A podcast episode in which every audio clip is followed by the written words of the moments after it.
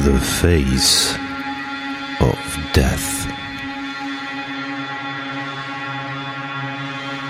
Mysteriöse Kriminalfälle.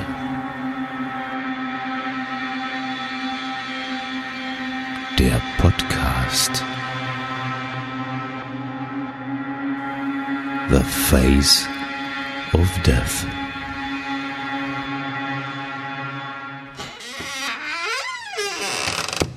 Hallo und herzlich willkommen zu einer neuen Folge Face of Death. Mein Name ist Bella und da drüben sitzt der Hatti. Hi Hatti. Hallo, guten Morgen, Bella. Ja, wir. Ja, stimmt, guten Morgen kann man sagen. Ich Also habe wir- sogar noch einen Kaffee neben mir, ja. Ja, wir nehmen ja außer der Reihe auf. Ähm, es ist der 3. Oktober, es ist Feiertag, deswegen können wir auch schon morgens aufnehmen, weil wir beide nicht arbeiten brauchen. Sehr schön. Es ist ein Traum. Ja, die Folge äh, nehmen wir heute auf und in einer Woche wird sie dann online kommen oder dann habt ihr sie dann, ähm, weil Bella gönnt sich mal ein paar Tage Auszeit im Urlaub. Na, ich glaube sogar in, in zwei oder drei Wochen, oder? Wenn wir unseren Vier-Wochen-Rhythmus einhalten. Weil ansonsten müssten wir heute zwei produzieren, das haben wir ja gar nicht. Ich weiß es gar nicht, ich, ich weiß es gar nicht. Ja, gut, dann in zwei Wochen, also in, in zwei Wochen, äh, sagen wir mal Äh, zwei. irgendwann während meines Urlaubs. Punkt. Kommt das Ding dann raus und wenn Bella dann wiederkommt, dann äh, wird Bella schon wird, wird im Bella schon äh, im Urlaub ähm, am ähm, weißen Strand von Helgoland oder wo auch immer sie hinfliegt, das verraten wir nicht, äh, wird sie schon einige Skripte geschrieben haben. Heute sind Auf wir jeden wieder Fall. Heute sind wir in der glücklichen Lage, wieder ein Skript am Start zu haben von unserem, von unserer Schattenredaktion, dem lieben Funker. Ganz, ganz lieben Dank schon mal im Voraus. Ähm, der Fall hat's in sich, äh, weil ich mit dem Fall, naja, vertraut. Also bin ähm, dieser Fall oder worüber berichten, ihr habt ja schon in der Überschrift gelesen, ähm, der ist ja keine 50 Kilometer von mir passiert und ähm, ich kann mich da noch sehr gut äh, dran erinnern, wie das passiert ist und äh, was da los war. Und ähm, ja, äh, nicht so schön, aber äh, auch wir haben gesagt, na klar, wenn wir schon vom Funker ein äh, tolles Skript kriegen, was diesmal äh, wirklich sehr gut ist. Es wird auch ähm, mittendrin mal ein bisschen schwierig, auch für uns. Ähm, wir bitten zu entschuldigen, äh, wenn es dann vielleicht ein bisschen hakelig wird. Ähm, wir haben gerade im Vorgespräch gesagt, so da diese eine Passage, also ich habe auch wirklich drei, vier Mal drüber gelesen, dachte so, mhm, okay, alles klar. Ähm, auch für euch vielleicht, wenn ihr es nicht gleich versteht, ähm, man muss es vielleicht zwei, drei Mal hören, um es zu verstehen. Ich weiß nicht, wie du das siehst. Ja, ist halt sehr so fachwissenmäßig, ne? Aber Ja, ist ja auch ist- mal ganz geil. Ja. Das hat Müssen wir halt mal Juristensprech reden, ja, das wird ja auch Juristensprache. mal ganz gut, wa? So. Gut, Aber lass mal anfangen, oder? lange Rede, kurzer Sinn. Wir hören einfach erstmal in den Fall hinein. Am 12. Oktober 91 ereignete sich in Südniedersachsen ein abscheuliches Verbrechen. 14 Schüsse hallten durch die Morgendämmerung und kosteten nicht nur zwei Männern das Leben, sondern machten auch drei Kinder zu Halbwaisen und zwei Frauen zu Witwen. Was genau geschah, wollen wir uns heute in der heutigen Folge anhören. Ja, ich kann mich da noch sehr gut dran erinnern. Ähm, ich war gerade äh, 1991, zu dem Zeitpunkt war ich gerade in der Lehrzeit. Ich weiß gar nicht, hm, müsste ich rechnen, wie alt ich war. 19, 20. Also ich kann mich da noch sehr gut dran erinnern.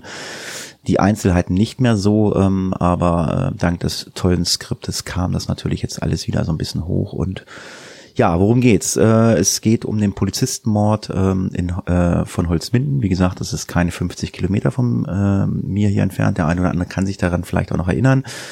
Es war in den Morgenstunden des 12. Oktobers 1991. Da fuhren die beiden Polizeiobermeister Jörg Lokowski, damals 30, und Andreas Wilkending, damals 34, ähm, aus dem Bereich äh, Holzminden, also im Polizeiabschnitt Holzminden waren die tätig. Ähm, das ist ja im südlichen Niedersachsen, da wo ich ja auch wohne. Ja, die fuhren zu einem Einsatz. Sie saßen in einem zivilen Streifenwagen, einem maronenroten VW Passat mit dem ähm, Kennzeichen HOL für Holzminden J172 mit dem Funkrufnamen Hilde 1035. Die haben ja alle so Funkrufnamen.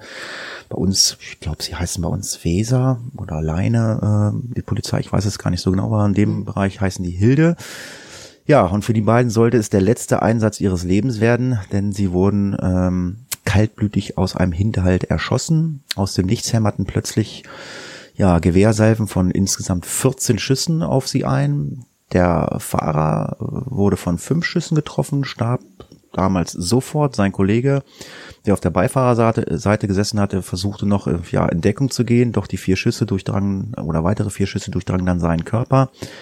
Es gab noch, ja, ein letztes Lebenszeichen, oder er gab noch ein letztes Lebenszeichen von sich und dann schritt der Mörder auf ihn zu und beendete das Leben auf kurzer Distanz äh, eiskalt brutal mit einem Kopfschuss. Also es, er war noch nicht tot hingegangen und hat ihn dann in den Kopf geschossen. Also richtig übel. Ja. Die beiden ermordeten Polizeibeamten, also der Andreas Wilkending äh, aus Holzminden und Jörg Lokowski aus Lüchtring, hinterlassen zwar, also jeder eine Ehefrau, Lokowski noch ein Kind und Wilkending sogar zwei Kinder. Ähm, zu Holzminden. Holzminden ist eine Kleinstadt, wie du auch eben schon angedeutet hast, hast im südlichen Niedersachsen mit heute knapp 20.000 Einwohnern. Ähm, sie ist eine Kreisstadt des Landkreises Holzminden in der Metropolregion Hannover, Braunschweig, Göttingen, Wolfsburg, ähm, so damit ihr das einordnen könnt. Ähm, bis zur niedersächsischen Landeshauptstadt Hannover sind auf Bundesstraßen etwa so 80 Kilometer zurückzulegen. Also dort ist die ganze Geschichte geschehen. In dieser Nacht waren eigentlich Routinesachen angesagt ähm, für die beiden Polizisten. Also eigentlich so das Übliche. Es gab eine Blutprobe, einen betrunkenen Radfahrer, ähm, die Überprüfung von Personalien einer in Hildesheim festgenommenen ähm, Ghanaerin, Ghanaerin, sagt man so? Ähm, um 2.35 Uhr meldete äh, sich Lokowski dann über Funk bei der Dienststelle. Ähm, da hatten sie gerade ihren Einsatz beendet, seien wieder einsatzbereit und würden jetzt zur Dienststelle zurückkehren. Und jetzt geschieht eigentlich quasi unsere Tat. Ja, genau. Sie wollten halt zur Dienststelle zurückkehren, ähm, aber fünf Minuten vorher wurde dann auf der Polizeistation oder auf der Leitstelle der Polizei in Höxter ähm, angerufen und ähm, der Wortlaut war so ungefähr wie Guten Tag, Meier mein Name, ich habe äh, einen äh, äh, äh, einen Wildunfall, also so ein bisschen stotterig wahrscheinlich gehabt. Äh, könnten Sie wohl jemand mal vorbeischicken? Es ist keiner verletzt, sagte der Anrufer, nur so ein bisschen was an der Stoßstange wäre kaputt. Ja und Wildunfall äh, ist im Weserbergland oder Solling ist auch nicht weit von mir. Äh, ist, ist nicht ungewöhnlich, dass dir mal da ein Wildschwein, ein Reh oder ein Fuchs vors Auto läuft.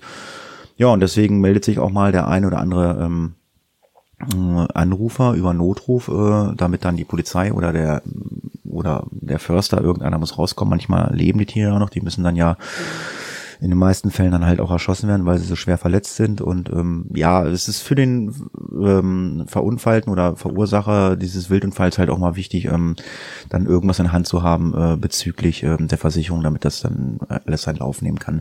Der Anrufer musste also nicht lange erklären, wo er sich befand, nämlich auf einem Parkplatz im Staatshaus Dolling, wie ich gerade angesprochen habe.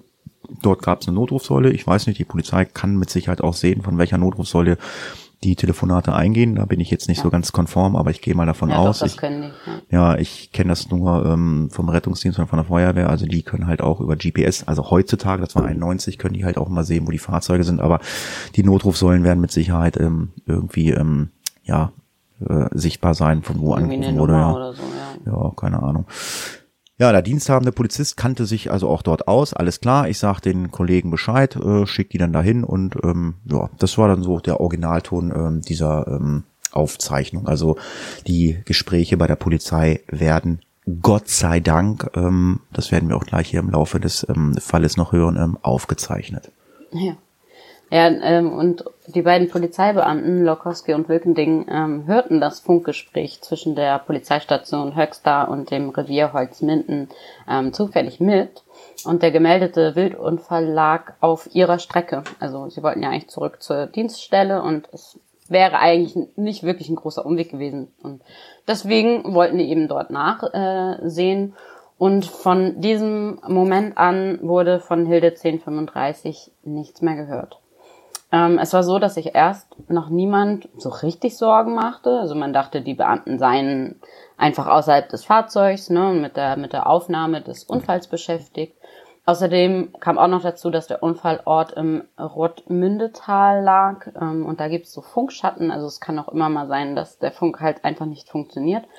Ähm, und hätte durchaus sein können, dass die Beamten eben die also Funksprüche ich gerätsch mal, ich gerätsch mal kurz rein. Also ähm, Funkloch sagt man ja auch beim, beim Telefonieren heutzutage, wenn man mit, mit irgendwem telefoniert. Also Funkschatten, ähm, ja, äh, so steht's da. Aber Funkloch könnte vielleicht besser was mit anfangen. Also man hat einfach keinen Empfang. Ja, exactly. Ähm, ja, das, das, äh, also ne, erstmal so in der ersten Zeit dachte man sich, okay, das ist irgendwie alles normal. Und irgendwann dach- dachten dann so die Kollegen, gut, das dauert jetzt doch irgendwie ziemlich lange. Ähm, und waren dann besorgt und es machte sich dann eine Streife auf dem Weg zu eben diesem Waldparkplatz ähm, zwischen den Ortschaften Neuhaus und Bofzen, ähm, genau an der Landesstraße, äh, ja, doch Landstraße 549. Und ähm, ja, sie konnten dort weder einen Streifenwagen äh, von den Kollegen noch die Kollegen selbst finden. Und ja, es war keine Menschenseele weit und breit zu sehen. Ähm, auf dem festgefahrenen äh, Sand-Kies-Belag, da zeichneten sich in der äh, Mitte zwar Blutlachen ab, ähm, die jedoch, naja, hätten halt auch von dem Wildunfall an sich äh, stammen können. Irgendwie hat man da die Zusammenhänge nicht direkt irgendwie äh, ja, zusammengebracht. Ähm, und die Polizisten fuhren dann weiter bis zum nächsten Ort. Ein Glück wendeten sie da aber nochmal und sahen sich nochmals auf den Parkplatz um. Und nun fiel ihnen nicht nur das Blut an sich auf, sondern eben auch Glassplitter, Reifenspuren, Patronenhülsen.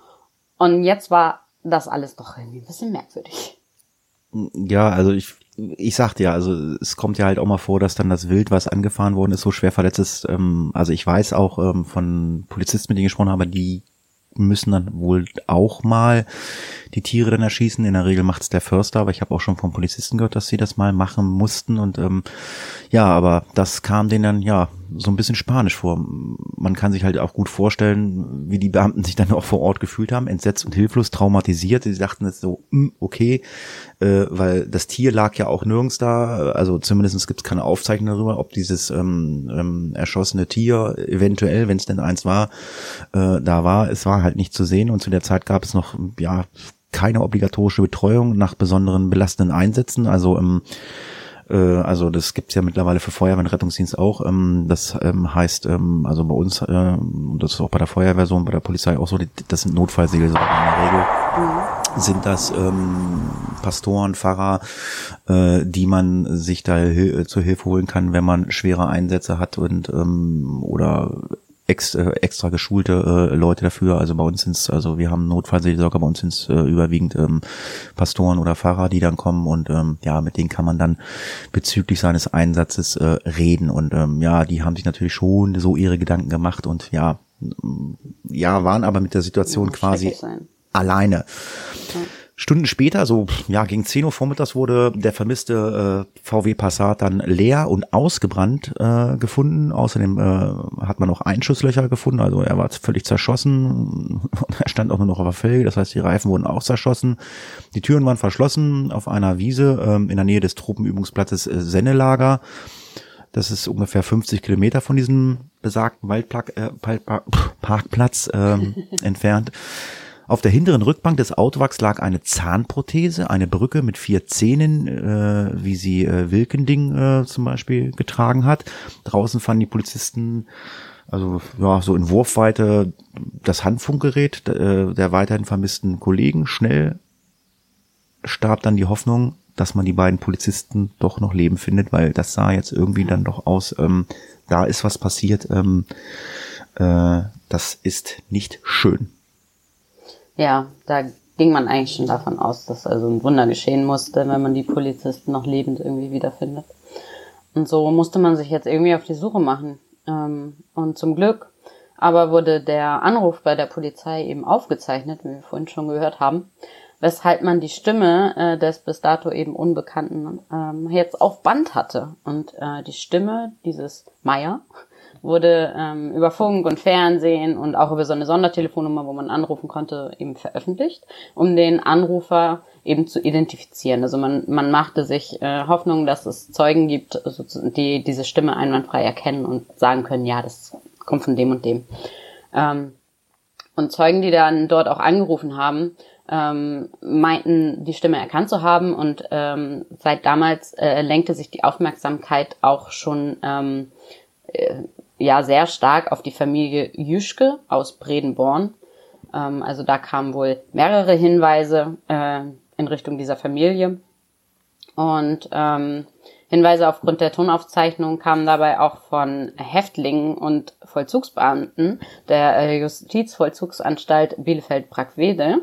Ist auch noch ganz interessant und die äh, konnten das sogar noch mal genau äh, benennen. Die identifizierten nämlich den Anrufer damals als den 29-jährigen Dietmar Jüschke, der wenige Wochen zuvor wegen guter Führung vorzeitig aus äh, seiner zehnmonatigen ähm, Haftstrafe, äh, Strafe, Haftstrafe, Haftstrafe entlassen worden war.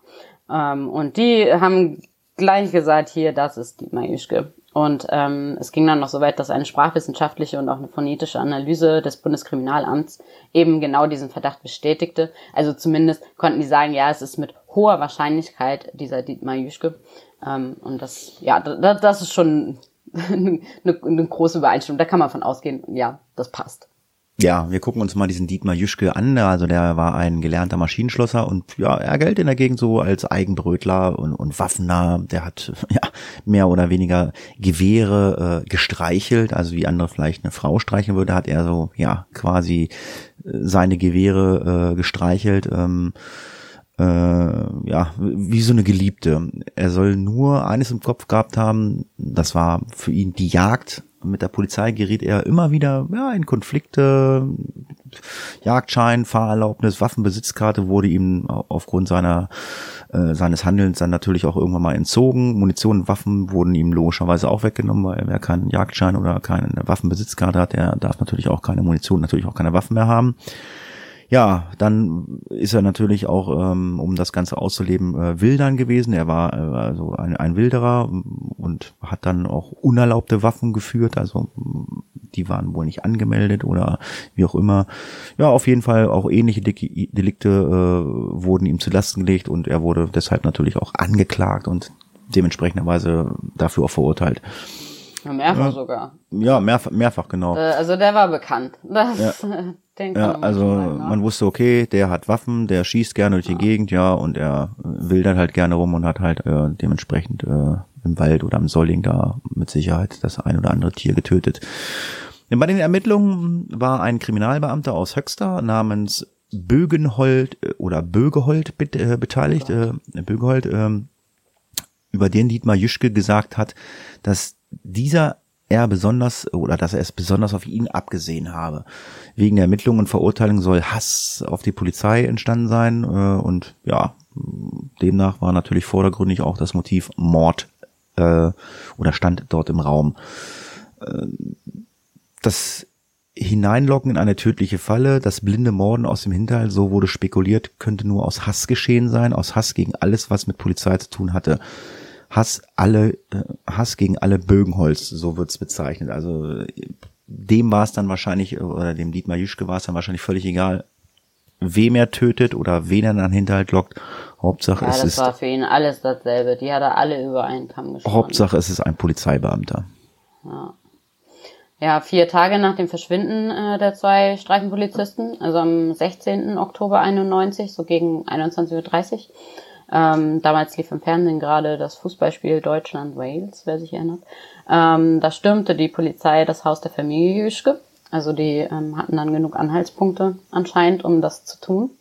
Ähm, alle drei Brüder, ähm, also der Dietmar, der 29-Jährige, der Manfred, damals 26 und der jüngste Ludwig, 25, wurden damals direkt festgenommen.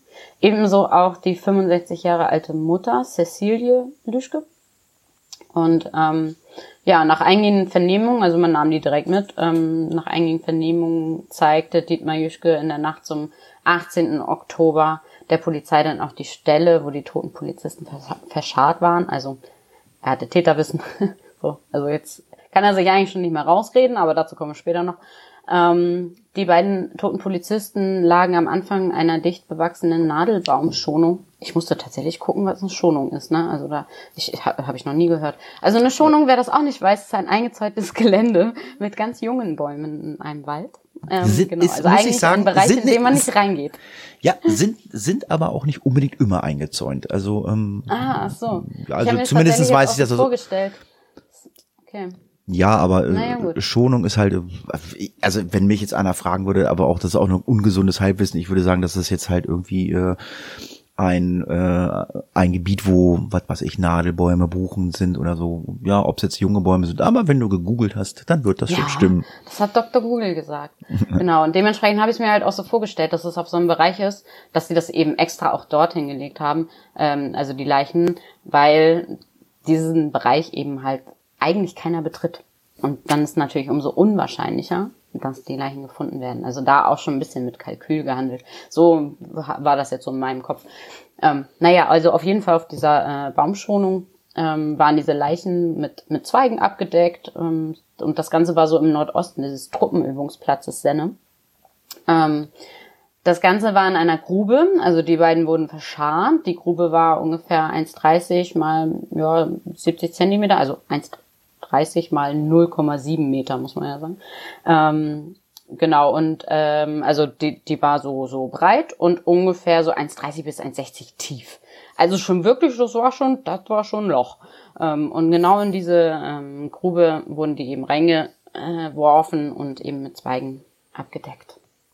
Ja, was die Polizei dann gemacht hat, äh, sie hat dann natürlich logischerweise dann äh, angefangen, mal das Haus der Jüschkes so richtig unter die Lupe zu nehmen, also quasi so eine Hausdurchsuchung durchzuführen. Und man hat dort dann in einem Hohlraum, Hohlraum unterm Dachboden des Wohnhauses ähm, zwei Maschinenpistolen, diverse passende Munition dazu gefunden, ein Schnellfeuergewehr inklusive eines Zielfernrohres, äh, mit dem Lokowski und äh, Wilkening getötet worden waren. Äh, also man hat das irgendwie alles gefunden. Also man hat die quasi die Mordwaffen ähm, gefunden. Also die haben die jetzt äh, nicht entsorgt. Also ähm, ja, man kann ja aus, ähm, ich glaube, das heißt ballistisch, äh, Ballist, Ballistik, die Ballistik äh, der Polizei, die kann das dann ja nachweisen, äh, mit welcher Waffe geschossen worden ist und mit welcher Patrone. Ähm, aber das ist auch nur so ungesundes Halbwissen, aber das kennt man halt aus Ermittlungsberichten, ähm, Berichten, die man mal in der Zeitung liest oder aus dem Fernsehen. Aber zumindestens, Ja, ich denke, äh, so gewesen ich denke, man kennt das Wort Ballistik. Äh, man hört das ja ganz oft, wenn man mal einen Tatort guckt. Die Ballistik kümmert sich darum und ähm, guckt danach, wie das so läuft.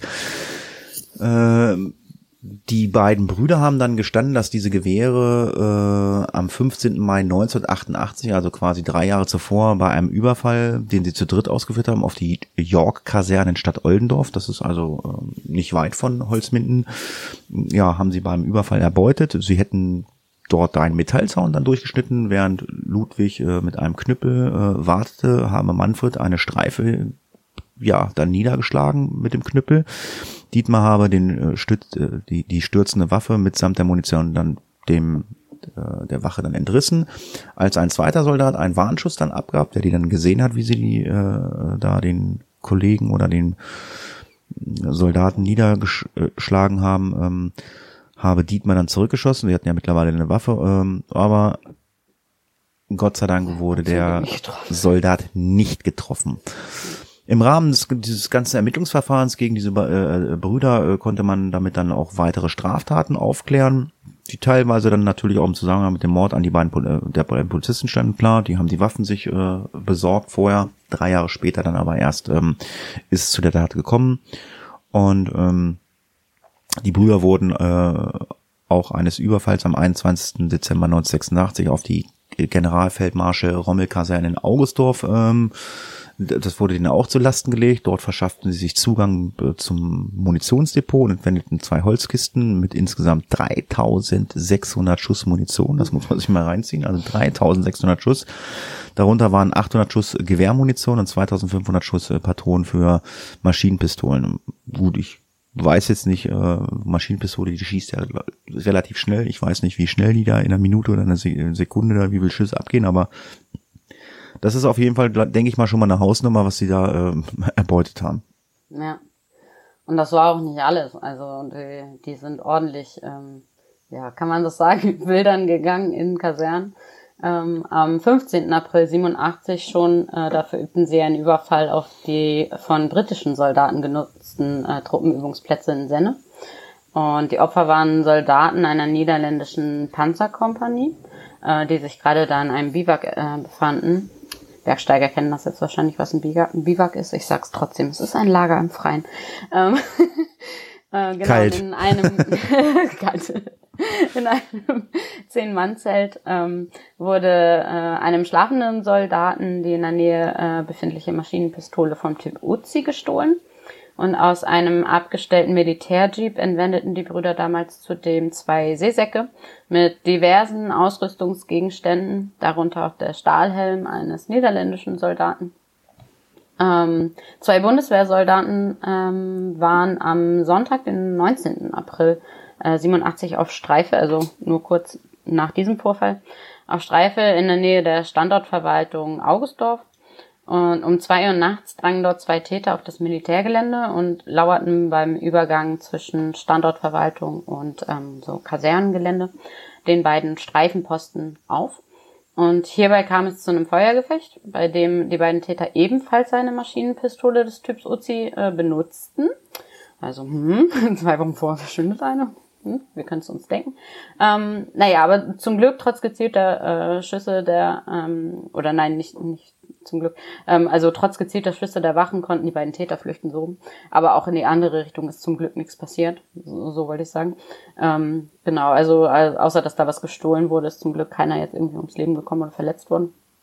Und ähm, bei einem Vergleich der Projektile äh, wurde 88 festgestellt, dass beim Überfall auf die York-Kaserne, die äh, der Hatti schon angesprochen hat, mit eben dies, dieser Uzi geschossen wurde. Ähm, genau, bei diesem nächtlichen Überfall da am, am 15. Mai 88 auf die Bundeswehrstreife in der äh, York-Kaserne ähm, wurde dann ja wiederum schließlich, also mit der vorher geklauten Waffe, wurde dann schließlich die Waffe erbeutet, mit der dann die Polizisten in Holzminden ermordet wurden. Also da hat man wirklich große Zusammenhänge feststellen können und man kann sich hier sicher sein, dass das alles auf das Konto dieser drei Brüder geht.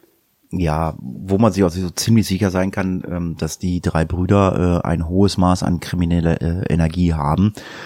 Und ja, ich, man kann jetzt darüber diskutieren, also Regeln kennen die natürlich nicht. Also ich meine, klar, ich meine, wenn jemand kriminelle Energie hat, dann hat er natürlich auch keine Regeln, dann interessiert ihn das nicht. Ähm, ähm, das ist schon ein Weg, den sie gewählt haben, der ist schon ziemlich brutal. Ich meine, klar, ich meine, ähm, jede Straftat ist nicht gut und ist auch nicht äh, zulässig. Ich meine, aber wir reden hier halt von ähm, Waffenklauen, äh, Schüsse abfeuern, in diesem Fall halt auch Leute ermorden. Also wir reden hier nicht äh, von so einem Ladendiebstahl wo man auch keine Regeln hat. Ähm, ja, und trotz dessen, dass sie verurteilt wurde oder dass, dass er verurteilt wurde, wilderte Dietmar Jischke ungehemmt weiter, um immer wieder an Waffen zu kommen. Wir haben ja am Anfang gesagt, also der, der liebt die ja Waffen quasi wie so eine Geliebte und ähm, ja, und es, es hat sie noch nicht mehr gestört, ähm, dafür auch Gewalt äh, anzuwenden, wie angesprochen, schon da eine Soldaten niederzuschlagen. Wegen der ganzen Tötung der beiden Polizeibeamten oder wegen der Tötung der beiden Polizeibeamten und des Überfalls auf die Kaserne in Stadt Oldorf mussten sich Jüsch, die müssten sich dann Jüschkes Brüders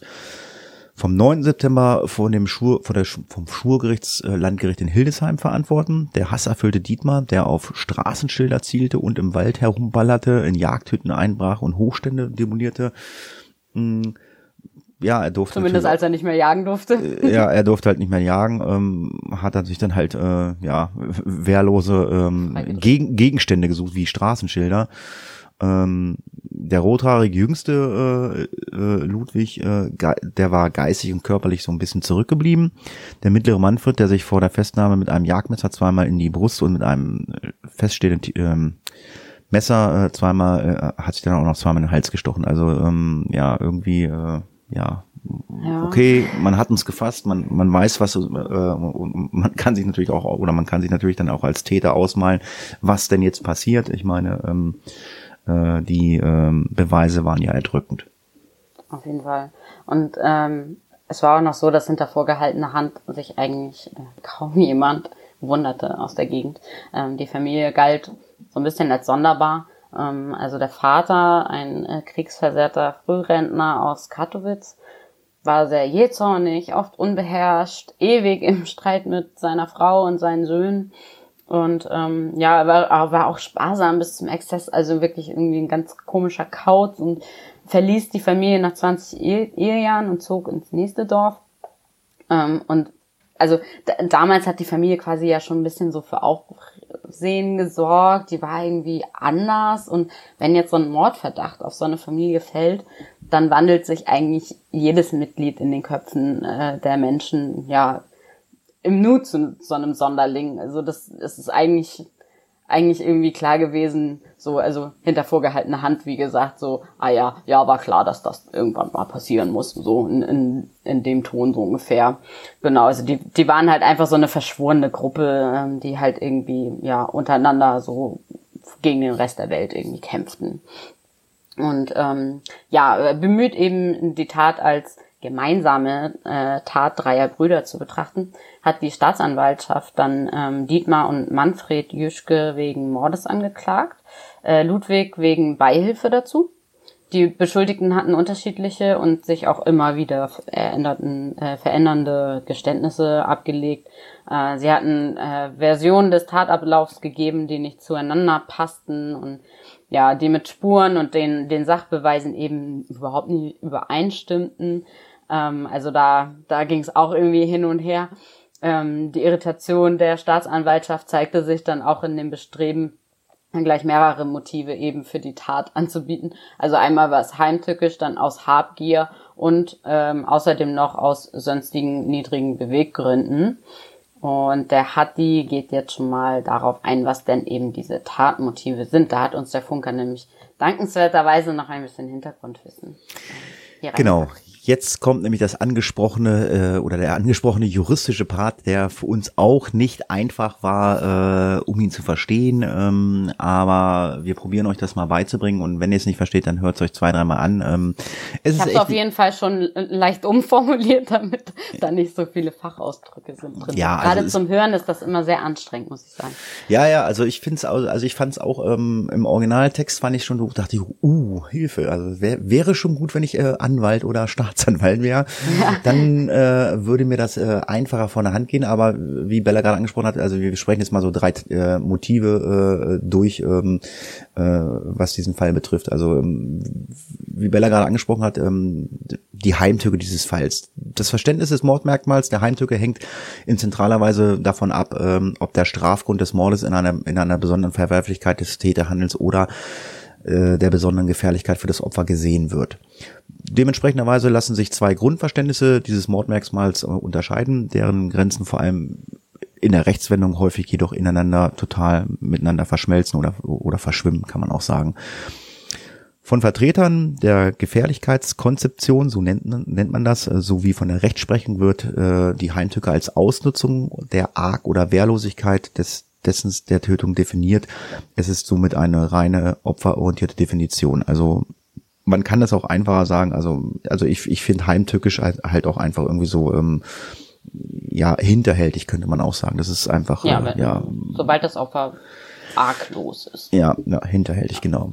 Das Bundesverfassungsgericht definierte 2001 äh, dazu äh, ausdrücklich, dass äh, als arglos in diesem Sinne das Strafgesetzbuch äh, gilt. Wer in der Tatsituation keinen Angriff auf Leib oder Leben erwartet, ähm, also das gilt dann als heimtückisch. Also äh, ja quasi äh, kann man sich das vorstellen, ähm, man steht, äh, man steht sich gegenüber und auf einmal äh, zieht einer eine Pistole, zack, bumm, und er schießt dir den Kopf. Das, das ist hinterhältig heimtückisch. Und das haben wir ja unter anderem äh, bei dem zweiten Polizisten, der ja noch lebte, der wurde ja mehr oder weniger, weniger dann heimtückisch dann auch ermordet beziehungsweise naja, glaube, beziehungsweise die, diese ganz gleich diese ganze Situation ist heimtückisch. Ich meine, die wurden dann in so einen Hinterhalt gelockt. Das ist also hinterhältig heimtückisch. Das ist schon äh, genau. Das ist die Heimtücke an der ganzen Sache. Die dachten nämlich, sie fahren zu einem Wildunfall. Genau, sie dachten, sie fahren zu einem so Wildunfall und äh, gar nicht damit gerechnet. Also sie hatten jetzt nicht als als Meldung, ah, da äh, wird äh, wild geschossen, äh, was man ja auch immer genau. mal in Nachrichten hört oder so. Da kann man sich schon mal drauf vorbereiten. Sie haben halt einfach gedacht, okay, wir fahren zu einer ganz normalen Unfallaufnahme. Da hat jemand ein Tier angefahren. Da fahren wir jetzt mal hin. Nach dem Strafgesetzbuch wird Heimtücke nur darin erkannt, dass der Täter sich äh, einer konkreten Situation äh, zunutze macht, äh, die zur Arglosigkeit des Opfers führt. Die Arglosigkeit muss äh, in der Tatsituation zur Wehrlosigkeit des Opfers geführt haben. Das war ja hier in diesem Fall war das ja der Fall, weil die sind ja mehr oder weniger heimtückisch aus dem Hinterhalt äh, erschossen worden. Die, die hatten ja gar keine Chance, sich zu wehren. Das Opfer muss äh, in seiner Abwehrbereitschaft also erheblich eingeschränkt worden sein. Also wie gesagt, also ich meine, wenn man zum Bildunfall fährt, dann hat man ja nicht seine Pistole in der Hand oder so. Man geht ja davon aus, ah, hier ist irgendwo was und wir, wir nehmen jetzt mal diesen Unfall auf. Schließlich muss der Täter äh, eben diese Situation für seine Tötungshandlung bewusst ausgenutzt haben. Also das ist ja genau so hier passiert. Also die wurden in diesen Hinterhalt gelockt ähm, äh, mit mit der Meldung, okay, das ist ein Bildunfall die äh, sind da ja nicht hingefahren, ah, wir müssen aufpassen, da sitzt jetzt irgendwer irgendwo äh, im Gebüsch und schießt auf uns und ähm, das ist halt arglos und hinterhältig und ja, in diesem Fall äh, das erste Motiv, äh, die sogenannte Heimtücke. Genau. Das zweite Motiv in diesem Fall ähm, ist die Habgier gewesen.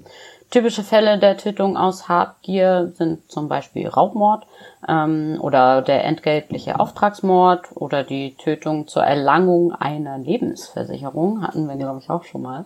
Mhm. Ähm, oder eben einer, Herb, äh, einer, einer Erbschaft, also wenn man äh, mit diesem äh, Hintergrund quasi tötet, dann ähm, ist Habgier das Motiv. Ähm, genau, also der Täter ähm, tötet ausschließlich oder vorwiegend ähm, zur Mehrung eben seines Vermögens, ähm, während er diesen Mord begeht. Erhebliche Abweichungen im Verständnis der Norm ergeben sich jedoch in Abhängigkeit davon, worin der Strafgrund gesehen wird. Ähm, das Mordmal der Habgier ist in erster Linie ökonomisch ausgerichtet, klar. Und so ergeben sich ähm, ja einige Grenzfälle, deren Einordnung im juristischen Schrifttum ausgesprochen umstritten ist. Ähm, denn nicht jedes vom Täter begehrte Objekt, also objektiv oder subjektiv für den Täter, hat auch einen ökonomischen Wert. Ähm, in diesem Fall, also im Fall des Polizistenmords, wurde wohl angenommen, dass die Brüder ähm, an die Waffen der getöteten Polizisten gelangen wollten. Denn ne, das haben sie ja in der Vergangenheit vorher auch schon oft genug unter Beweis gestellt, dass sie eigentlich Leute überfallen, um an deren Waffen zu kommen. Und dementsprechend konnte man denen auch hier das Motiv der Habgier eben ja unterstellen oder ähm, ja unterstellen, ja. sagen wir es mal so. Als drittes äh, Motiv hätten wir dann noch die niedrigen Beweggründe, äh, also speziell in diesem Fall das Mordmerkmal der sonstigen niedrigen Beweggründe ist eine sogenannte Generalklausel und als solches besonders unter der Kritik ausgesetzt.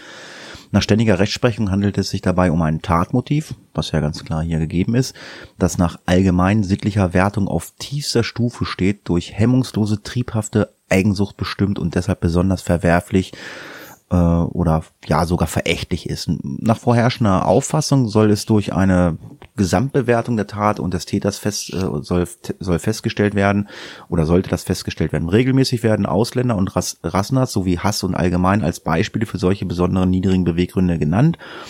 In diesem Fall äh, waren es ja, aber äh, war das ja nicht so. Das waren ja halt äh, keine. Ja, es war ein, war ein Hass auf eine bestimmte Gruppe auf jeden Fall, ne? Ja, ja. Hass ja. auf Polizisten. Aber da kommst du gleich zu. Ich will ja. Ja, genau. Weitere typische Beispiele in, in, in diesem Fall, äh, aber oder auch eine Gesamtbewertung des Einzelfalls erfordern ähm, dann sowas wie Wut, Neid, Rache oder Eifersucht. Das haben wir ja auch schon angesprochen. Der eine hatte ja gesagt, er, er hasst die Polizei, also ist wütend darauf oder will sich halt rächen.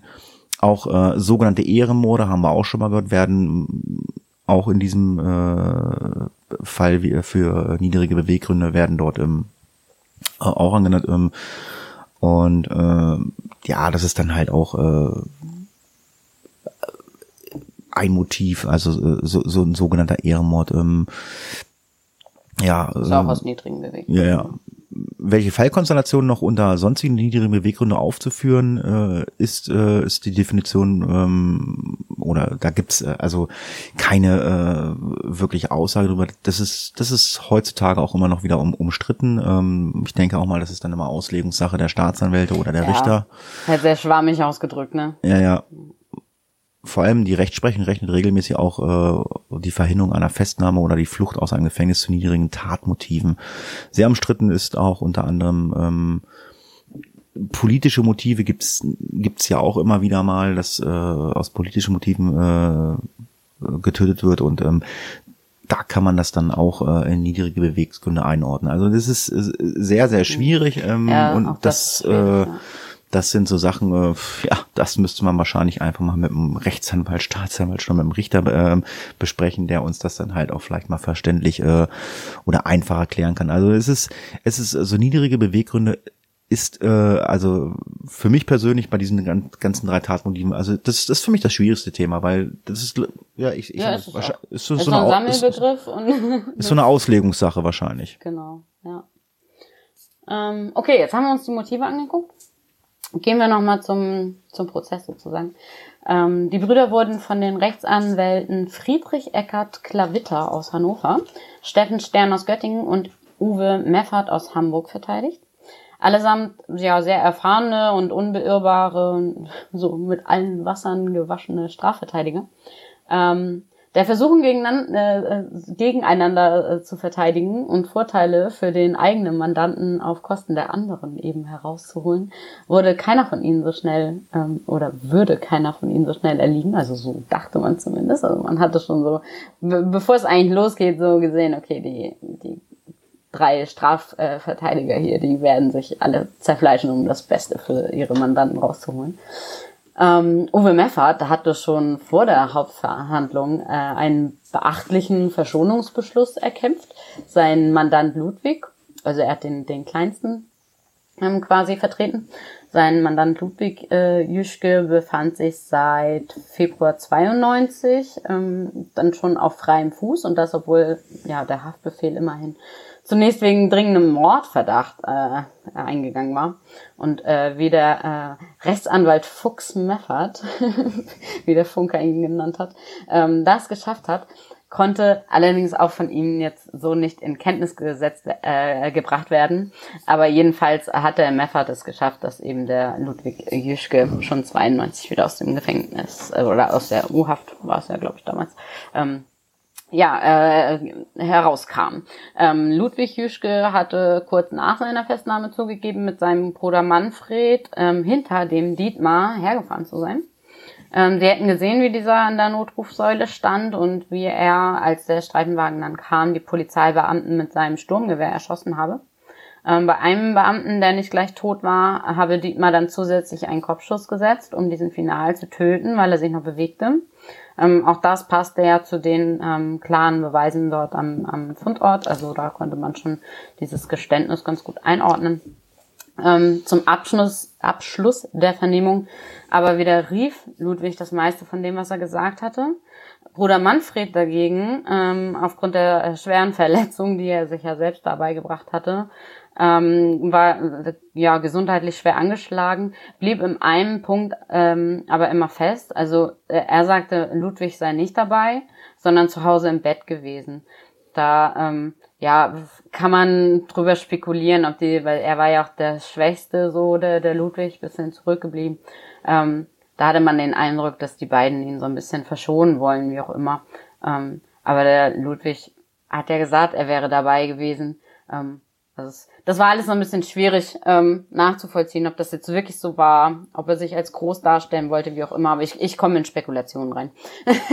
Ja, Ging in ähm, meinem Kopf vor. Ja, es ist auch ein bisschen schwierig, weil dann der Anwalt äh, äh, oder der, der Meffert, der Anwalt äh, von Ludwig, ähm, der hat sich dann natürlich auch darüber beschwert irgendwann mal, warum sich denn Ludwig überhaupt noch in Haft befindet. Die Schulgerichtskammer Hildesheim hat das äh, anfangs ähm, dann erstmal abgelehnt. Sie, sie hatte nämlich keine plausible Erklärung dafür, ähm, warum der Beschuldigte sich selbst zu Unrecht belastete und äh, dann auf einmal Schuldgefühl entwickelt haben sollte. Ähm, Meffert kritisierte das dann äh, in einer weiteren Haftbeschwerde unter anderem, dass ähm, er die Vernehmungsbeamten trotz seines anwaltlichen Rates an den Mandanten keine Angaben zu machen habe oder zu machen sollte. So, so hat man das zumindest verstanden. Und äh, zu seiner Vernehmung zur Sache, ähm, die, die war dann halt auch 54 Seiten lang und ähm, ja, irgendwie, das, das, das war halt alles ähm, ähm, Ja, er hat gesagt, nein, du sagst nichts und am Ende stand da 54, 54 Seiten Seiten, ja. Drauf. Das war halt So. schon ein bisschen, bisschen schwammig. Also ich meine, äh, im Endeffekt ist es ja auch immer so, äh, man kennt ja den Spruch, ich sage nichts um meinen Anwalt und äh, der Anwalt hat ihm halt geraten, sagt man nichts und 54 Seiten, also wenn wir von DIN A4 Seiten sagen, dann, dann, gesetzt. Dann weiß man natürlich, äh, wie viel er erzählt haben muss. Ludwig sei weiter äh, dann immer vernommen worden, obwohl äh, der Staat, äh, obwohl Meffert bei der Staatsanwaltschaft äh, immer wieder protestiert hat. Bis zu seiner Aktenansicht durch äh, ihn werde Ludwig Jüschke auf seinen anwaltlichen Rat hin keine weiteren Angaben zur Sache machen oder soll er nicht machen. Meffert bat dann darum, die ermittelnden Beamten anzuweisen, weitere Vernehmungsbemühungen einzustellen, aber das ist damals halt ein bisschen anders gelaufen, als der Anwalt das gerne gehabt haben wollte. Und ich meine, ähm, die Beweise sind klar und erdrückend. Ähm, ich meine, und, und, und ein Anwalt muss natürlich auch seinen Mandanten vertreten und äh, ja, wenn er ihm natürlich, mhm. wenn er ihm natürlich rät, ähm, sage nichts oder äh, quasi äh, sag einfach, ich sage nicht so mein Anwalt, aber dann trotzdem 54 Seiten auftauchen, kann ich mir natürlich auch schon vorstellen, dass dann der Anwalt natürlich dann mal ähm, immer wieder äh, den Druck ausgeübt hat, ja, ich muss jetzt hier mal Beschwerde anrechnen, das funktioniert so nicht. Ja, und ähm, also das, ähm, was ich jetzt gleich nochmal sagen werde, das unterstreicht vielleicht nochmal ein bisschen, warum so in meinem Kopf das Gefühl war, dass der Ludwig vielleicht so mit seinen stärkeren Brüdern eher mithalten wollte und das tatsächlich einfach nur gesagt hat, dass er dabei war. Also ich, ich glaube tatsächlich diese Variante, dass er nämlich nicht dabei war und zu Hause im Bett war. Ähm, es war nämlich auch so, dass die Polizei nämlich ermittelte, so anhand äh, von, von Schusskanälen, wie etwa die Autos auf dem Parkplatz gestanden haben, wo sich der Schütze, wo sich die Opfer befunden haben müssen und so weiter. Und außerdem wie und wohin die Toten eben weggebracht, weggebracht worden sein müssen und wo die Tatwaffe zu finden war. Und kaum etwas passte irgendwie zu Ludwigs Aussage. Ähm, also da konnte man schon sehen, okay, also irgendwie, nee, der, er kann da nicht dabei gewesen sein, hätte er das anders erzählt oder hätte Details, mehr Details nennen können oder, oder, oder. Und Meffert, Meffert trug der Schwurgerichtskammer dann vor, dass bei einem solchen Vorwurf der Verdächtige überhaupt nicht ähm, zur Sache vernommen werden dürfe, ohne dass ihm eben vorher ein Rechtsbeistand zur Seite gestellt äh, werde. Und in dem Fall war es ja so. Die haben den Ludwig eben vorher in die Mangel genommen und dann hat er solche Aussagen getätigt, die ja jetzt im Nachhinein eigentlich überhaupt nicht haltbar waren. Ähm, Genau, und im, im späteren Gerichtsverfahren dann sei eben die anwaltliche Präsenz ähm, ohnehin ja von, von Gesetz äh, vorgeschrieben. Dementsprechend konnte er dann da ja auch äh, ihm irgendwie beistehen. Allerdings wurden äh, die Weichen bei der Polizei und ähm, ja zumeist am Anfang hergestellt. Also am Anfang dieses Prozesses, nämlich eben in dieser ersten Vernehmung. Ähm, was könnte denn ähm, äh, auch der Beschuldigte, also so, so äh, steht es hier, was könnte denn auch der Beschuldigte, besonders wenn, sie, äh, wenn es ein leicht beeinflussbar und intellektuell unterlegener ist, dann auch gegen Vernehmungsbeamte ähm, ausrichten? Also ja, eigentlich, eigentlich nichts. So, und verständlicherweise sind die Vernehmungsbeamten ja auch noch ähm, ja so gefühlsmäßig stark ähm, beeinflusst gewesen. Schließlich waren es Kollegen, um die es da ähm, ging, die getötet worden sind. Und ähm, eigentlich gibt es da keine andere Lösung, als diesen äh, Beschuldigten eben mit der mit der Anwesenheit eines Rechtsbeistands irgendwie zu zu unterstützen. So und das gab es bei dem alles nichts. Ähm, naja, diese äh, exklusive Meinung des Anwalts ähm, wird nicht überall geteilt. Ähm, und es liegt auch im Ermessen des Gerichtes, äh, Beweise zu gewichten und zu äh, bewerten. Und hierzu gehörte eben auch die polizeiliche Vernehmung. Ja, Dietmar Jüschke deutete seinem Verteidiger Klavitter an, äh, er würde vor Gericht schweigen. Er sagt nichts. Ne, ich sag nichts. Da der Ablauf des Geschehens im Dunkeln liege, sei eindeutige Schuldzuweisung zunächst überhaupt nicht möglich. Der Anwalt stellte die Frage, ob es sich um einen Unglücksfall gehandelt haben könnte für mich sehr, für mich sehr schwierig, aber gut, spannend. Stellen wir uns das mal bildlich vor. Nein. Ja, die Sache mit der Notrufsrolle, ein ungeplanter, harmloser, übler Scherz, der plötzlich in eine Katastrophe endete, stand dann auch so im Raum als Frage. Manfred Jischke bezichtigte seinen älteren Bruder massiv. Auf den ersten raschen Blick rundete sich dann das Bild ab. Auf einer Seite äh, der dominierende, unruhige, hasserfüllte, äh, dort der mittlere Bruder äh, ruhig, weich, fürsorglich, äh, den es im Spannungsfeld dieser Familie total zerrissen hatte, indem er den großen Bruder, ja, in diesem Fall belastete äh, und, äh, und dabei sich logischerweise selbst versucht hat, selbst zu entlasten.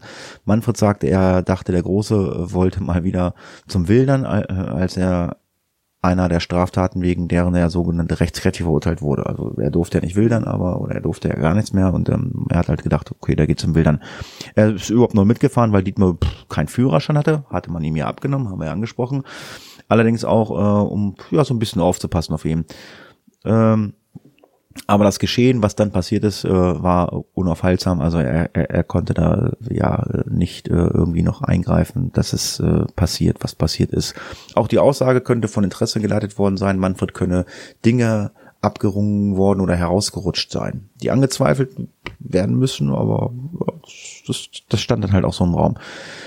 Muss es unbedingt, wenn es nicht in der Tat dreier böser Brüder, denn die Tat eines oder Bösewichtiges sein, stellte man sich auch die Frage. Mefferts, also der Anwalt, äh, kritisierte dann äh, an der eingeschliffenen Praxis der Vernehmung Beschuldigter trifft auf Manfred gleichermaßen zu. Also ja, der Anwalt, der versucht halt irgendwie alles ähm, äh, ja, zu machen, dass das halt irgendwie alles so ein bisschen, ja, ich sag mal, runtergespielt wird oder so.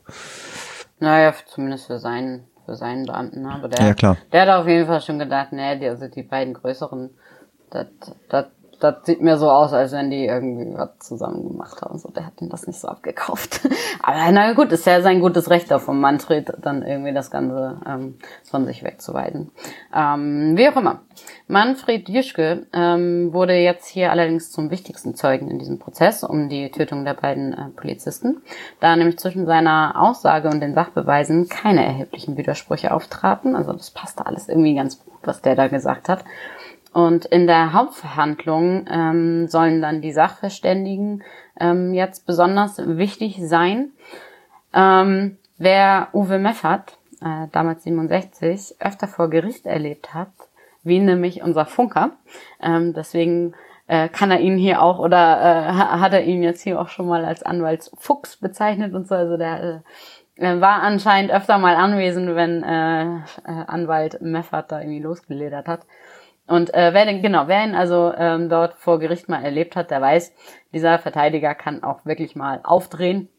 Ähm, zumal, wenn er sich gereizt fühlt. Und schon dann, wenn, wenn Meffert auf äh, Moderator äh, Betriebstemperatur läuft, äh, bekommen Zeugen seine, äh, ja, zurückhaltend ausgedrückt, sehr robuste und so zupackende Art wirklich äh, schwer zu spüren. Ähm, aber auch bei den Richtern und Staatsanwälten ähm, war der renommierte Strafverteidiger für seine Lust am Hauen und Stechen äh, berühmt und berüchtigt. Und Meffert formulierte Gegensätze. Ähm, also er, er polarisierte und er nutzte die gesamte Klaviatur der Strafprozessordnung für seine Zwecke. Ähm, also kurzum kann man eigentlich sagen, er war wahrscheinlich einfach gut. Ähm, ja. Dem allen äh, galt, galt er aber als diskussionsfreudig, äh, den anderen wortklaverisch. Ähm, also es, äh, ja, entweder man liebte oder man hasste ihn, so wahrscheinlich. Ähm, und was dem einen eben ein Nachweis für, für Rechtskunst war, oder für, also dass der wirklich weiß, was er da tut, ähm, war für, für die anderen pure Pedanterie. Ähm, also ja, man hat ihn geliebt oder man hat ihn gehasst. Ja, er war, er war, er, er war wohl ein gewieftes Schlitzohr äh, und ja. äh, eine im besten Wortsinn brillante, äh, eine im besten Wortsinn brillante Nervensäge, die den äh, Taktierenden äh, im Gerichtssaal mit der Muttermilch äh, immer, immer wieder aufgesogen hat und ähm, ja, es war dann halt schon äh, nicht einfach wohl mit ihm zu diskutieren. Einer, äh, der auch rhetorisch mit allen Wassern gewaschen war, er darf der, er, er darf der Schrecken der Justizmaschinerie äh, Maschinerie genannt werden, schrieb die Zeit wohl mal sein Sarkasmus, seine, sein Sophismus, seine, seine Schmähreden, seine rhetorischen, sein rhetorisches Arsenal treibt die Protagonisten des ganzen Systems immer wieder in Verzweiflung. Staatsanwälte haben schon Zeugen weinen und völlig aufgelöst aus dem Gerichtssaal äh, laufen sehen. Meffert baute einen gigantischen, einen zermahlenen Druck auf, äh, um, äh, mit, mit einer Beharrlichkeit, die zuweilen an religi religiösen Eifer erinnerte. Ein bisschen erinnerte er an begnadete Fußballspieler. Er kann schön, der kann aber auch äh, die harte Kante. Miese Fouls eingeschlossen, aber von der Spielweise her meist effizient. Nicht nur einmal wurde er in Polizeikreisen äh, äh, Kreisen als Konfliktanwalt tituliert. Also ähm, ja, Bella hat es schon angesprochen, der muss verdammt gut gewesen sein. Ja, den hätte ich mir auch gern mal angeguckt, glaube ich. Ja. Aber naja, gut. Ähm, gehen wir mal wieder zu unseren ähm, Tätern oder hm, Beschuldigten, sagen wir es mal so. Der Dietmar Jüschke, der Älteste, ähm, und auch anscheinend der Drahtzieher im Polizistenmord von Holzminden, Ähm, gab übrigens später dann auch zu, dass sein Motiv eben Hass auf Polizisten war. Ähm, die Möglichkeit, einen Mord zu begehen, steckt dabei, muss man tatsächlich sagen, ja in uns allen drin. Ähm, die Erfahrung äh, zeigt aber, dass stark negative Emotionen eben wie Hass, wie Existenzangst oder Habgier ähm, eben beim Mord dann, also beim wirklich dann Durchführen des Mordes ähm, ausschlaggebend sind. Und anscheinend ähm, trifft hier auch alles auf den Dietmar Juschke zu. Ähm, die meisten Menschen kommen glücklicherweise nicht in die Situation, ähm, dass der innere Kampf zwischen Vernunft und eben diesen negativen Gefühlen ähm, jetzt irgendwie von ihnen Besitz ergreift oder auch überhaupt stattfindet. Und ähm, äh, Hansor die, hat die Anlage drin. Natürlich könnte jeder einen Mord ähm, durchführen, aber nicht jeder tut es. Ähm, die statistisch häufigsten Mordmotive äh, sind Habgier und Besitz an Besitzstandwahrung. Ähm, wenn der Besitz bedroht ist, können wir uns vorstellen, werden Menschen gefährlich. Ähm, oft ist es auch die Angst, also wirklich pure Existenzangst, Zukunftsangst, Angst vorm Verlassenwerden. Ähm, ja, dadurch entstehen so die meisten Morde. Und ähm, das wird in den Medien nicht so registriert, weil Angst an sich nichts Verwerfliches ist. Und ähm, weiter, also es gibt neben dem dann noch die sogenannten, haben wir es schon gehört, äh, niedrigen Beweggründe wie Hass, Eifersucht, Rachegelüste. Ähm, und die, das, das kriegen wir in den Medien manchmal mit, ähm, gibt so bei Nachbarschaftskriegen zum Beispiel, Verwandtschaftskriegen, äh, Auseinandersetzungen und so weiter. Ja, jeder Mord hat natürlich eine Vorgeschichte und ist meistens das, das Ergebnis einer unheilvollen Entwicklung, als wenn sich ein Unwetter ja über jemanden zusammenbraut und einen gewissen kritischen Punkt dann ausgerichtet wird. Viele Menschen nehmen, wenn sie Probleme haben, Drogen, Alkohol. Viele Menschen verfallen in Depression oder lösen ihre Probleme durch, ja, im schlimmsten Fall äh, Selbstmord. Und einer und ein kleiner Prozentsatz löst das Problem durch Aggression. Gewaltanwendung, Mord, und so weiter. Nicht zu vergessen ist hierbei, äh, dass manche Menschen aufgrund geringer Bildung oder Charakterdefizite ähm, dann zur Gewalt neigen. Abschließend äh, wird Bella jetzt den Fall beenden. Ja, also das, äh, warum wir das jetzt nochmal erzählt haben. Also ob jetzt wirklich Hass gegen Polizisten allgemein das Motiv war, ähm, könnten nur äh, die Brüder Jüschke aufklären. Also klar hat er das jetzt irgendwie gesagt, das war Hass. Ähm, ja, es kann auch einfach was anderes sein, da wollen wir jetzt nicht weiter spekulieren. Ähm, warum sich der Hass allerdings nicht gegen den ermittelten Beamten Wögehold entlud, bleibt hier auch im Dunkeln. Also wenn er doch einen Hass eigentlich auf genau diese Person hatte, ähm, warum hat er es nicht auch an dieser Person ausgelassen?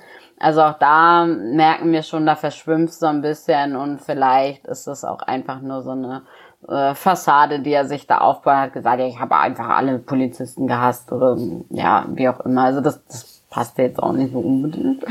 Ähm, Außerdem war es dann auch noch so, dass die Tat ähm, einen gewissen Vorbereitungsgrad voraussetzte, ähm, so dass eben auch ein Handeln im Affekt nicht logisch, logisch erscheint. Also es war jetzt auch nicht so, dass er jetzt plötzlich Polizisten äh, gegenüberstand und die dann so gehasst hat, dass er die eben erschossen hat, sondern das war schon alles wirklich kaltblütig geplant. Und ähm, ich denke, hier, hier sind zu Recht ähm, die, die richtigen ähm, verhaftet worden. Also es haben tatsächlich, oh Gott, ich weiß gar nicht, ich glaube der, also der mittlere und der ältere, ähm, die wurden auf jeden Fall verurteilt, auch zu unterschiedlich langen Haftstrafen. Der kleinere ist nach wie vor draußen geblieben. Ähm, da kann ich auch mitgehen. Also das, ähm, das ist auch mein Gefühl, dass der kleinere da wahrscheinlich eher nur sich profilieren wollte und tatsächlich eigentlich im Bett war. Ja, haben wir wieder einen Fall gelöst, Hatti? Das stimmt. Na, wir haben ihn nicht gelöst. Die Polizei hat ihn, die Polizei hat ihn gelöst. Ja, das äh, war der Polizistenmord von Holzminden. Da gibt es aber auch sehr, sehr viele Informationen zum Netz, äh, wo der Funker sich äh, mit Sicherheit äh, sehr tatkräftig belesen oh, hat. Ja. Also ich will nicht in deiner Haut stecken, diese ganzen Links in die Shownotes zu packen. Oh Gott, das ist wirklich, also Funker, Hut ab, ja, du musst ja ein Jahr lang gelesen haben. Oh, ich habe es noch gar nicht gesehen. Ich habe gerade nee, oh ja, Gott. scroll mal runter. Oh, ich habe ja ein bisschen Zeit. Oh, oh, oh. Okay, alles klar. Oder Ja. wir geben die, wir geben die nur auf Anfrage raus, du musst sie nicht drunter tun, die Quellen. Gut, wir äh, begeben uns zum Ende des Podcasts äh, von Deutschland Richtung England, wenn ich das richtig in Erinnerung habe. Diesen für mich einfachen, für einfaches Krimi-Rätsel hat keiner gelöst, ne? Ne. Es hat Also ich weiß nicht, ob die Leute keine Lust haben oder, oder uns das schwer war. Es- ich habe tatsächlich gedacht, oh, da, da, da kommen welche drauf. Es Aber war, es war ja äh, sogar ein schlagkräftiges Wort in diesem Krimi-Rätsel. Ich lese euch das nochmal vor. Sie war eine Lady, die log, um, um zu bekommen, was sie wollte. Dabei ging es sie, äh, ging sie sogar über Leichen. Und die Lösung war wer, Bella? Lady Diane Downs, aka Lady Di. Oh, ich hab, es steht gar nicht. Ah. Wer, es, es war auf jeden Fall ein, äh, ein, äh, ein Krimi-Rätsel, was wir von, einem, von einer Hörerin, glaube ich, bekommen haben. Ne? Ja, das war Lola. Ah, Lola, steht da oben drüber. Ja, genau. Also danke, Lola. Ähm, aber das war so gut anscheinend, dass es keiner gelöst hat. Äh, somit hat Lola gewonnen, oder? Kann man das so sagen?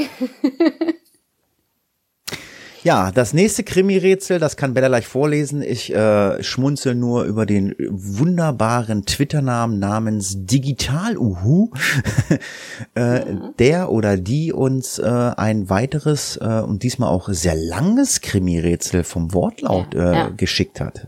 Bella, lass mal hören. Ja, der digital Uhu hat sich wirklich sehr viel Mühe gegeben. Er hatte sogar noch äh, versucht, das selber einzusprechen. Es hat allerdings mit dem, also es hat ja nicht jeder jetzt zu Hause irgendwie eine Podcast-Ausstattung. Ähm, wir hatten das versucht, über Handy-Mikrofon aufzunehmen. Ähm, das äh, äh, war ihm nicht gut genug. Und so Ah, wollten wir ich, ihn ich jetzt kann ja reparieren im Notfall. Ich, ich muss dich ja auch immer reparieren. Ja, was? Ja, naja, jedenfalls, ähm, ich habe dann mit ihm abgeklärt, komm, dann, dann lesen wir das jetzt vor. Ähm, also nochmal vielen Dank an dich, ähm, lieber Uhu. ähm, ich hoffe, ich kann dein wirklich hervorragend ähm, formuliertes Rätsel jetzt auch äh, würdevoll vortragen. Höre zu. Reiter wollte ich werden, sofern der Heimat, so sagte ich. Doch blieb's mir verwehrt. Zeichen könnte ich gut. Nein, nochmal. Kann, kannst du da schneiden? Nö. War doof. Ach Mann, hat sie immer, wenn ich mich verhaspel, dann schneidest du das nicht. Okay, gut. Okay, Leute, ich fange noch mal an. Reiter wollte ich werden, sofern der Heimat, so sagte ich. Doch blieb's mir verwehrt. Zeichnen konnte ich gut und auch tanzen, so sagten sie. Um meine Bildung bemühten sich viele, um meine Aufmerksamkeit irgendwann nicht mehr genug. Messer und Kugel verletzten mich, doch keiner kam mir zu Hilf. Als ich starb, war ich der Gekrönte, der Scharlatan, der Unbekannte. Krass. Sehr schön. Sehr schönes Krimi-Rätsel. Sehr schön vorgetragen von Bella. Mit einem, Herzlichen Dank. Mit einem kleinen Aussetzer. Ach komm, den lassen wir drinnen.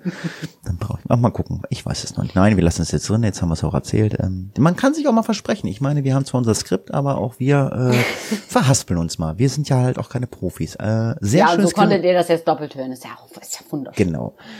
Sehr schönes Krimi-Rätsel. Ach, da steht die Lösung. Das ist die Lösung? Das ist ja krass. Ja, das ist die Lösung. Das ist ja Nicht krass. verraten, nicht verraten. Das ist ja krass. Pino, äh, äh, nee. Okay. Alles klar. Ja, ganz lieben Dank äh, fürs Zuhören dieses Podcast. Ähm, Links findet ihr wie immer in den Shownotes. Da könnt ihr dann euch nochmal das eine oder andere, äh, äh, könnt ihr nochmal nachlesen. Äh, ich sage mal wieder ganz lieben Dank an Bella, dass sie sich am 3. Oktober heute Zeit genommen hat, etwas früher aufzustehen.